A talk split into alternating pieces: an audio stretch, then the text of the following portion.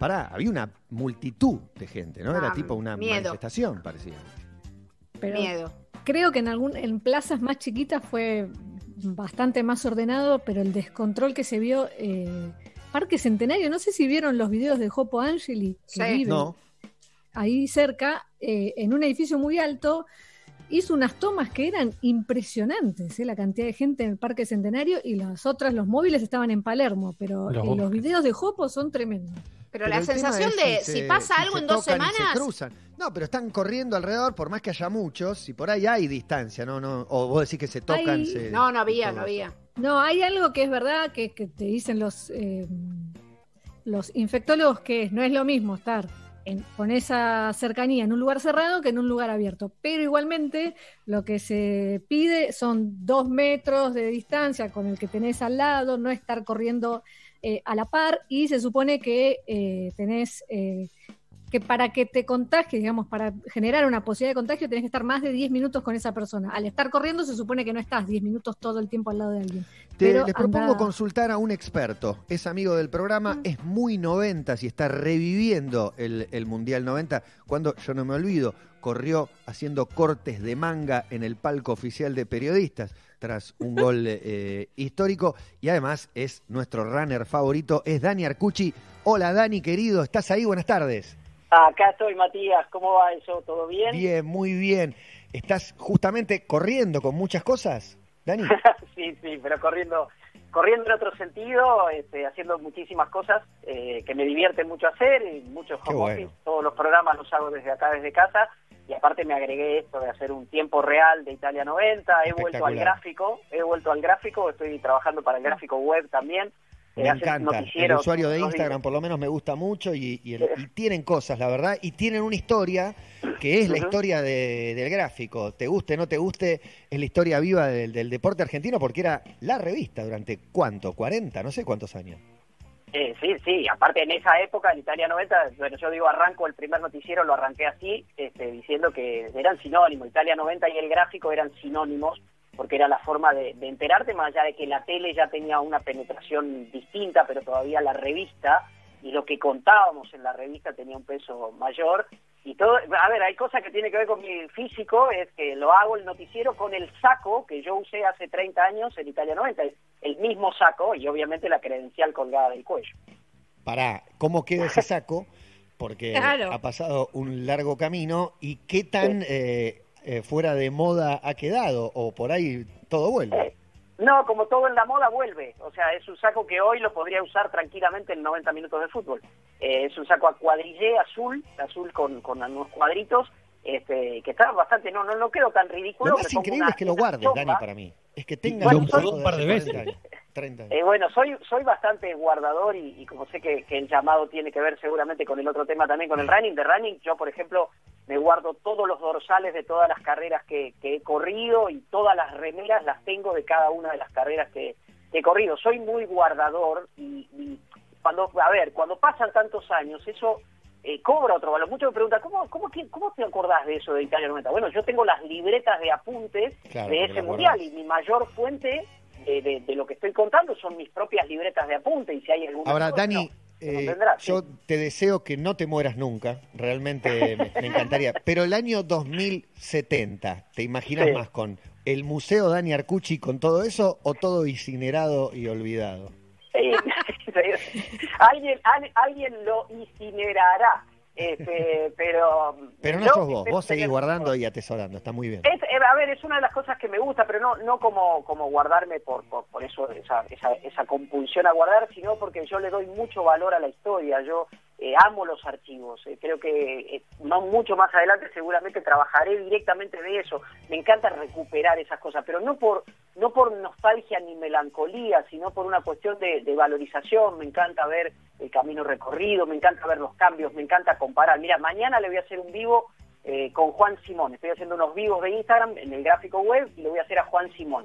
Y los chicos que están trabajando ahí en el archivo del gráfico encontraron una foto mía con Juan Simón viajando en el avión rumbo a Italia 90.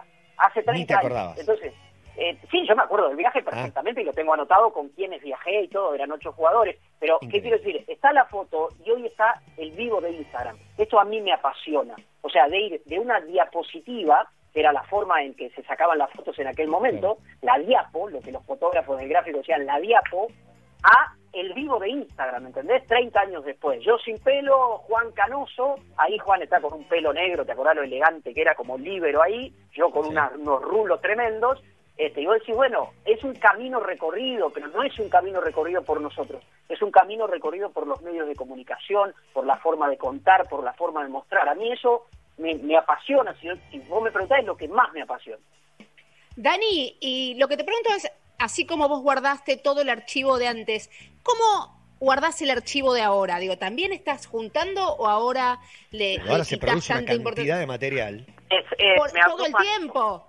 Bueno, pero Instagram ya te guarda todo, ponele, todo lo que haces. Pero los vivos de Instagram, digo, no sé, lo, vas almacenando, tenés, lo vas ordenando, porque así como dijo Matías, en el 2070, ¿qué va a haber del 2020 de archivo? Bueno, eh, ese, ese es un tema que sí que me, me, abruma un poquito, te diría que es porque es demasiada cantidad, uno genera demasiada cantidad de información y es instantánea. Por eso también otra vez vamos con la revista. La revista duraba siete días y vos tenías que escribir algo que fuera distinto a lo que había sucedido ahí nomás inmediatamente y tenía que ser distinto. Bueno, a mí me abruma un poco esto de la inmediatez. Yo lo, termino un vivo de Instagram y lo primero que hago es guardarlo, ¿viste? Bajarlo. Ahora que, te das la opción de bajar a, Instagram TV, lo bajo enseguida porque lo quiero guardar, lo quiero clasificar. Eh, si vos ves acá donde estoy sentado ahora, bueno, tengo una compu y voy clasificando y guardando. Tengo archivos de Maradona, archivos de maratones, archivos de mundiales, pero se te llena la cabeza en un momento. Sí, el disco rígido. Exacto, exacto. Dani, eh, el número 30 obviamente es más que significativo. Quiero saber qué tanta bola le das al, número redondo, si venía ya en los años previos, estos al 2020, laburando estas eh, efemérides y estos números redondos, si también estás pensando en los que vienen por delante, vinculados a la selección argentina y a otras cosas que te ha tocado cubrir. Sí, sí, sí, sí, le doy mucha bola al número redondo y eso tiene que ver con otra cuestión que ustedes me han hecho notas por eso y que tiene que ver con los talks.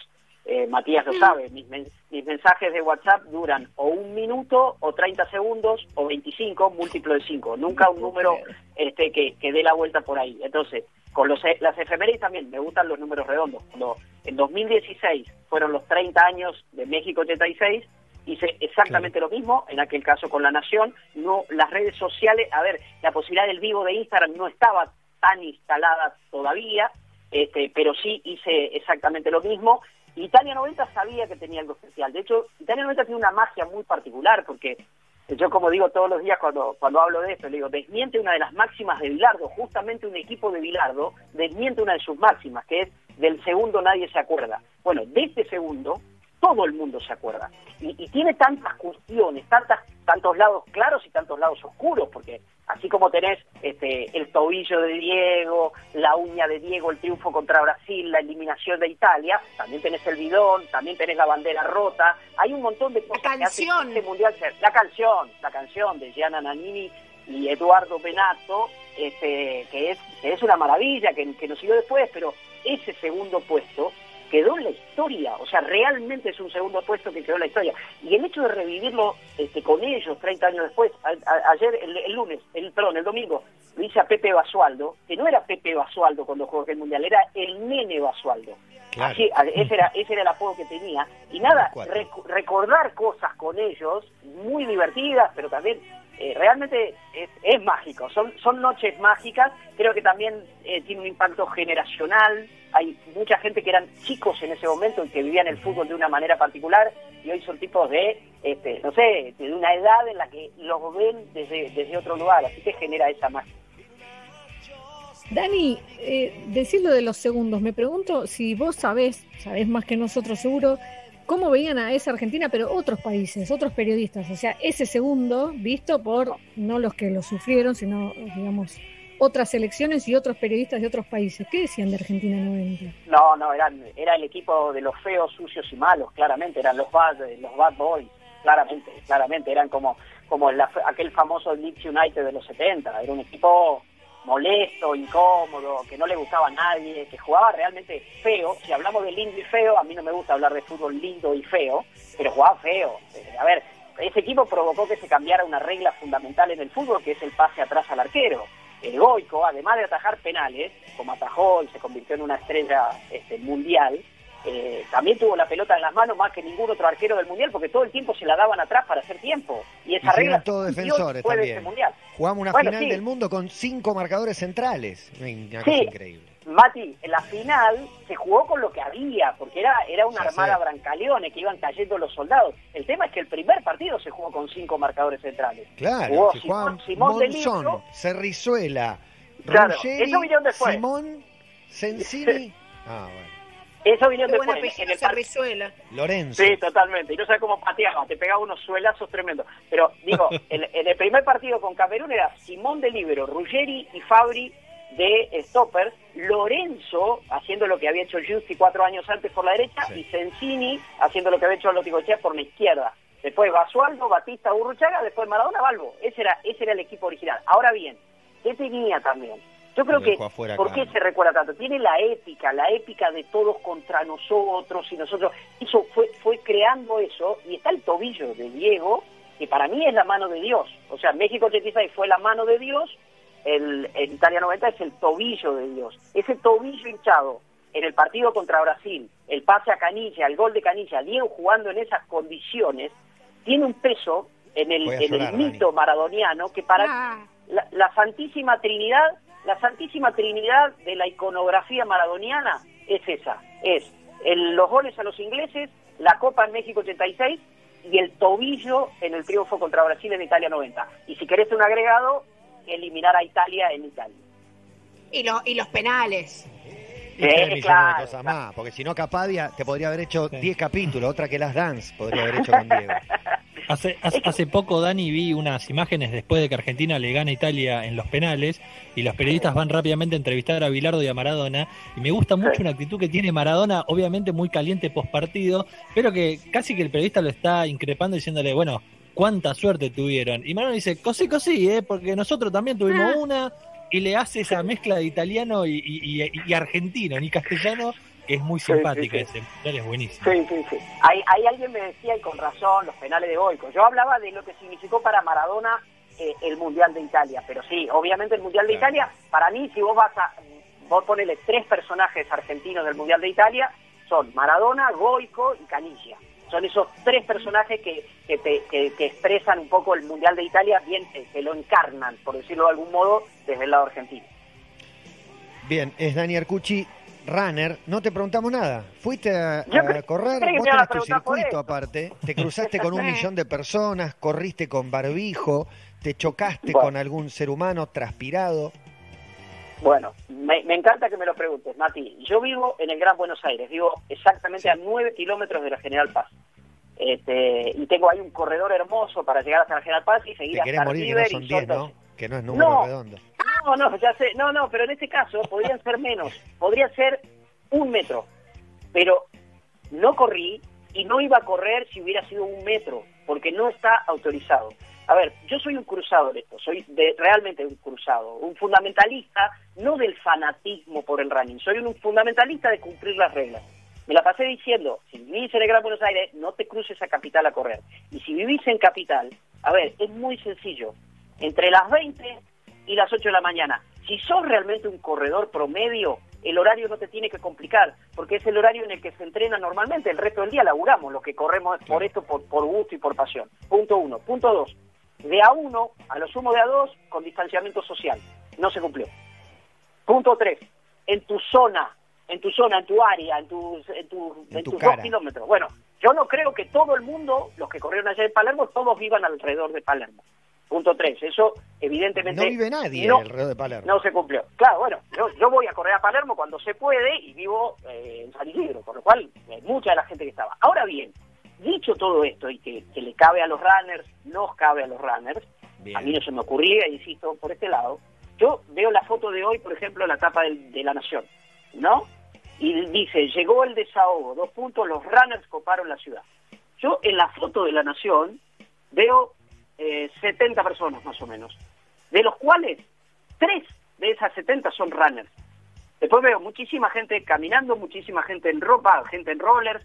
Este, no, yo digo, hay una, una, y pues por eso aclaré que arranqué primero con la autocrítica o la crítica, porque yo no lo haría, así que no es autocrítica, es crítica. Crítica a los runners que no cumplieron con las reglas. Ahora, luego también siento que hay una, una, una tonta estigmatización de- del, del runner que francamente no le encuentro una explicación por qué. Seguramente tiene que ver con ese fanatismo que por ahí mostramos o tenemos, no sé, pero no, no lo entiendo. Lo que sí noto también que con esto que pasó anoche hay una generalización de runners. Ayer, lo que se habilitó ayer fue la actividad física. O sea, podés ir a correr, podés ir a andar en bicicleta, podés ir a andar en rollers, podés caminar. Esto es lo que lo que se habilitó. Sí, sí, Eh, claro. entonces, Aparte, te habilitan a ¿Por qué correr, pero yo no corro hace tres meses, vengo a un problema en la rodilla, voy a caminar y no es que voy a tener un can atrás diciendo, no, no, no, a esa velocidad no está habilitado, más No, rápido o nada.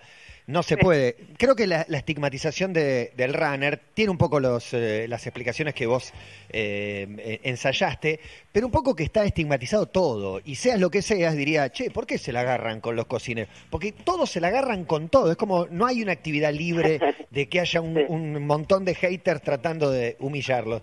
Así que tampoco se sientan tan distintos a cualquier otro Claro. grupo. Pero es verdad que el fanatismo del runner por ahí lo expone un poco más. Sí, pero aparte hay otra cosa, mirá, y forma parte de la autocrítica. Yo, yo formo parte de, de un grupo de running como hay tantos, y yo llevo, eh, llevamos, acá lo tengo en mi agenda, 82 días de este, de cuarentena. De cuarentena llevo, para que te des una idea, llevo 53 entrenamientos. O sea, en los 82 días de cuarentena yo me entrené 53 días, mucho más de lo que me entreno normalmente. ¿En dónde? En dos metros cuadrados de mi jardín ahí, de mi galería, en dos metros cuadrados me entrené. Este, las recomendaciones de, de- nuestro entrenador para estos días, para los que podían salir, era, muchachos, calma, si pueden esperar, no salgan con todos, esperen un poco, salgan de a poco, 40 minutos. Porque también hay una cosa de que te- vos lo decías recién, por eso me lo disparaste, Mati. Eh, tampoco es cuestión de que salís a correr después de 80 días, entonces salís como un loco a correr. No, no podés, el cuerpo se tiene que adaptar a un montón de movimientos, a un montón de esfuerzos. Entonces no tiene mucho sentido. Yo creo que lo, lo que se vio ayer fue una mezcla rara de run, runner fanático, que dice, ah, si no corro me muero. Yo la verdad te digo, Matías, Sí. eh, en estos días que llevo entrenando, no es que no es lo que más extraño correr. Yo amo correr, pero no es lo que más extraño de, de toda esta situación. ¿Por qué? Porque lo estoy supliendo con un tipo de entrenamiento que tiene que ver con el correr. Cuando vuelva sé que voy a correr mejor, porque estoy aprendiendo unas cuestiones de, de técnicas y demás. No es lo que más extraño. Ahora, comprendo también aquel que va llevando esta cuarentena en un departamento de un ambiente o en un espacio mínimo. Este, yo creo que para la salud es importante.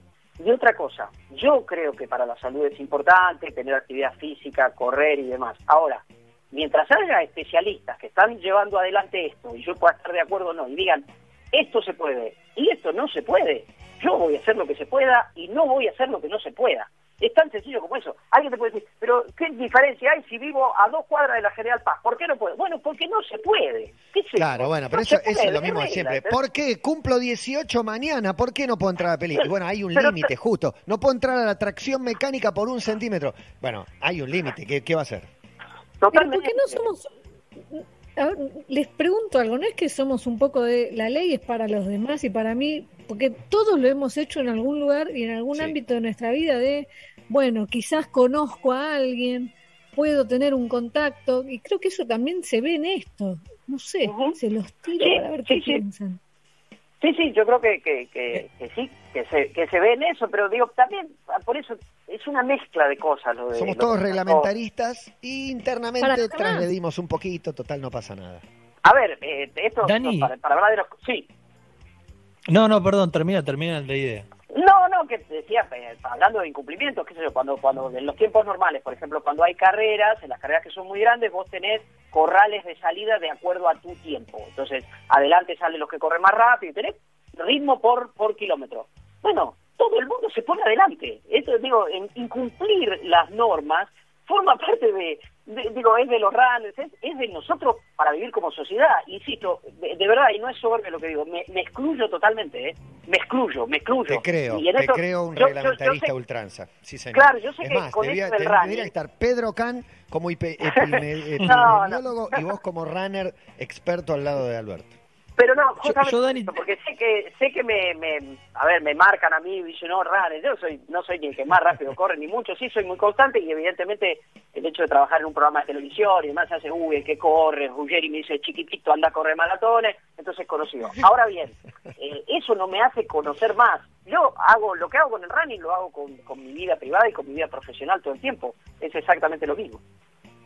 Yo creo que igual hay un poco de envidia, perdón, eh, Juan, hay un poco de envidia en nuestro, en nuestras cargadas al runner, como así como al vegano, son más sanos, está, envidiamos tener esa pasión. Tienen buen lomo, lo trabajan todos los días, están más sanos. No, a ver, planteado seriamente lo de la envidia, eh, lo, lo tomo, pero en serio, fuera, fuera de broma, en un sentido, pero yo lo aplicaría a cualquier cosa, o sea, a mí el running una, vez lo dije en una charla y sonó muy fuerte, pero a mí el running me salvó la vida. O sea, en un momento muy malo de mi vida anímico, yo estaba muy mal anímicamente y dije, ¿cómo salvo esto? Salgo corriendo, porque vi una gente corriendo justo en la puerta de mi casa. Ya había, ya había tenido experiencia, pero nunca tanta. Bueno, salí corriendo y me hizo muy bien. Ahora bien, es posible que haya cierta envidia para gente decir, che, mira este pibe, se fue a correr a Nueva York, ahora corre acá, se está riendo siempre, llega corriendo. No, es una gran excusa, es una gran excusa para viajar. El viaje motivacional del, de la maratón es una belleza. Y ni te digo conocer una ciudad en esas cinco horas que estás atravesando una maratón es increíble. Pero a lo que iba es, yo eso lo aplico a cualquier actividad. O sea, si a vos te hace, te genera la misma felicidad, no sé, por hablar de actividad física, andar en bicicleta y hacerte perfecto, y te genera la misma felicidad jugarte el fulbito infaltable de todos los sábados a la tarde, no sé, como le pasa al pollo, que el pollo, lo más importante, Viñolo, digo, compañero de trabajo, para él lo más importante es el fulbito de sábado a la tarde, es más importante que transmitir la final del Mundial. Pero fantástico, fantástico. En definitiva es el running. Ahora, sí creo, ¿sabes qué tiene el running? ¿Sabes qué tiene? Es accesible. Lo puede hacer cualquiera, en cualquier momento, no necesitas juntarte con cinco más, no tenés que alquilar una cancha, yo salgo de acá, cuando pueda, me pongo las zapatillas y salgo a correr. Yo arriba de mi auto llevo siempre un bolsito con un par de zapatillas. Uy, tengo, tengo un rato, bueno, salgo a correr. Esa es la ventaja que tiene el running. Yo digo que es la actividad deportiva más democrática del mundo. ¿Por qué? ¿Por qué? Vos podés jugar muy bien al fútbol. Yo sé que Matías juega muy bien al fútbol, de verdad lo digo, no es broma. Pero él no podría nunca, nunca jugar un partido de un mundial con Messi. Yo, sin embargo, pude correr un maratón en el que un atleta batió el récord del mundo. Y corrí hice lo mismo que él, nada más que llegué dos horas y media más tarde que él, pero hice lo mismo que él, en el mismo lugar, es como si, es como jugar en un mundial en el mismo estadio. Entonces, es una actividad democrática. ¿Qué te permite? Vos correr la maratón en cinco horas, como dijo Matías recién. Bien, corriste la maratón en cinco horas. La corres en menos de tres horas, que para un aficionado es un sueño. Buenísimo. Es, es, es democrática, es una actividad democrática, donde vos competís, en todo caso, si es que competís con vos mismo hice una maratón en 3 horas 43, bueno, la próxima la quiero hacer en 3 horas 42. Y esa es la competencia. Dani, yo te quiero preguntar, ayer entre las imágenes que se veían, recién hablamos de, la vuelta al running eh, un poco moderado, como para no tener lesiones, ayer se vio una imagen de un, de un tipo corriendo que se cayó al piso en un momento y me levantó esta pregunta que es, eh, ¿tuviste algún palo? ¿Te diste algún golpe? ¿Alguna vez te caíste corriendo? No, no me di un palo, pero sí tuve un maratón que fue, yo digo, mi peor, mejor maratón, que fue el maratón de, Nueva York de 2017, que yo en ese momento estaba trabajando allí en la radio con, con Juan Pablo a la mañana muy temprano, todos los días me levantaba a 4.45 para la primera mañana, y después seguía laburando y terminaba de laburar a las 12 de la noche, con lo cual dormía muy poco y me entrenaba, pero descansaba poco. Y la verdad que fue un maratón eh, muy sufrido. En el kilómetro 24 me quedé sin energía, no es que me acalambré, no es que me desgarré, no es que me quedé sin aire, me quedé se me apagaron todas las luces y iba en el kilómetro 24.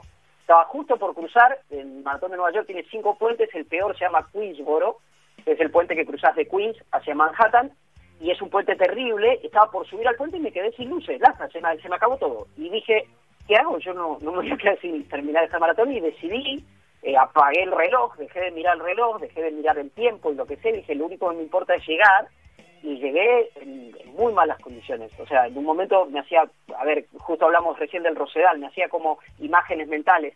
Cuando faltaban este, 10 millas, 10 millas, este, porque son eh, los 1600 metros, digamos, son cada vuelta al Rosedal tiene 1.600 metros. Entonces me dije, estoy dando vueltas al Rosedal, me olvidé que estaba en Nueva York, estoy dando vueltas al Rosedal. Entonces, cada, cada paso que daba decía, estoy pasando frente a Moy, estoy pasando frente a Figueroa Alcorta, estoy pasando frente al Libertador. Uno pensaría que lo hace al revés. Vas en el Rosedal diciendo, estoy por Nueva York, estoy caminando, estoy cruzando el puente Queens. Pero, pero pará, no, me fui de Nueva York, o sea, mi cabeza se fue, un amigo me alcanzó, que había largado en un corral de más atrás, me alcanzó, me dice, Dani, vamos que llegamos juntos, quedaban dos kilómetros, le dije, no, no, anda, anda, que no doy más, lo vi irse a él, tenía una, una remera naranja, Sergio Silverman se llama, por ahí nos está escuchando, y me tomé como referencia esa remera naranja, él cruzó la meta y se quedó parado, y me quedó la última al final, que es vas por dentro del Central Park, y lo veía a él, lo veía a él, lo veía a él, lo veía él, cuando llegué crucé la meta y me abracé a él, porque no daba más, y me dice, ¿necesitas atención? No, no, estoy bien, estoy bien, estoy bien, estoy bien, estoy bien. Y caminé dos pasos y me acalambré desde la nuca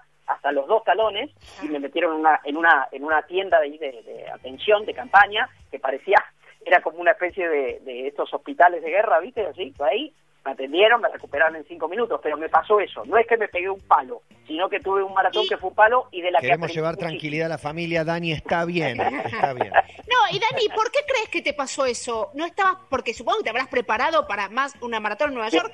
Si hay algo que debes haber hecho es prepararte durante un año para eso. Y venía durmiendo ¿Qué- mal. ¿Qué es? No, no, ¿La cabeza? ¿Qué? ¿Por qué? No, no, no, no. Estaba muy mal descansado. Esto, esto es lo que decía, por eso hacía la primera mañana y trabajaba hasta las 12 de la noche. El tema es que estaba muy mal descansado. Esto lo digo también y no es como pastor del running ni nada por el estilo. El maratón se ha convertido en un gran objetivo. A todo el mundo quiere correr un maratón. Son 42 kilómetros, 195 metros. Para preparar un maratón te tenés que entrenar durante seis meses, mínimo, mínimo. O sea, tenés que hacer todo un proceso de entrenamiento para llegar a correr ese maratón. Eh, y te lo digo si arrancás ya corriendo. Si arrancás de cero, y esperar un año y medio, correr primero todas las distancias, dos años, y después afrontar un maratón. Le, le mando un beso a mi amiga Sole Girardi que corre 100 kilómetros. Nada No, más, no, y para no. mí ella sí está loca. No, no, los ultras, los ultras están mucho más locos que nosotros. Los ultramaratonistas es toda una, toda una experiencia. Sí, sí, conozco muchos y son realmente gente con una cabeza muy especial. Correr 160 kilómetros es toda una historieta. Bueno, Dani, gracias por este, este ratito con la pasión que te caracteriza un poco del Mundial 90, un poco de los runners. La verdad que no había visto las imágenes y ahora las veo y es un descontrol de gente. La- es demasiado, es verdad, un desahogo, la gente tiene ganas, pero fue solo un desahogo, me parece.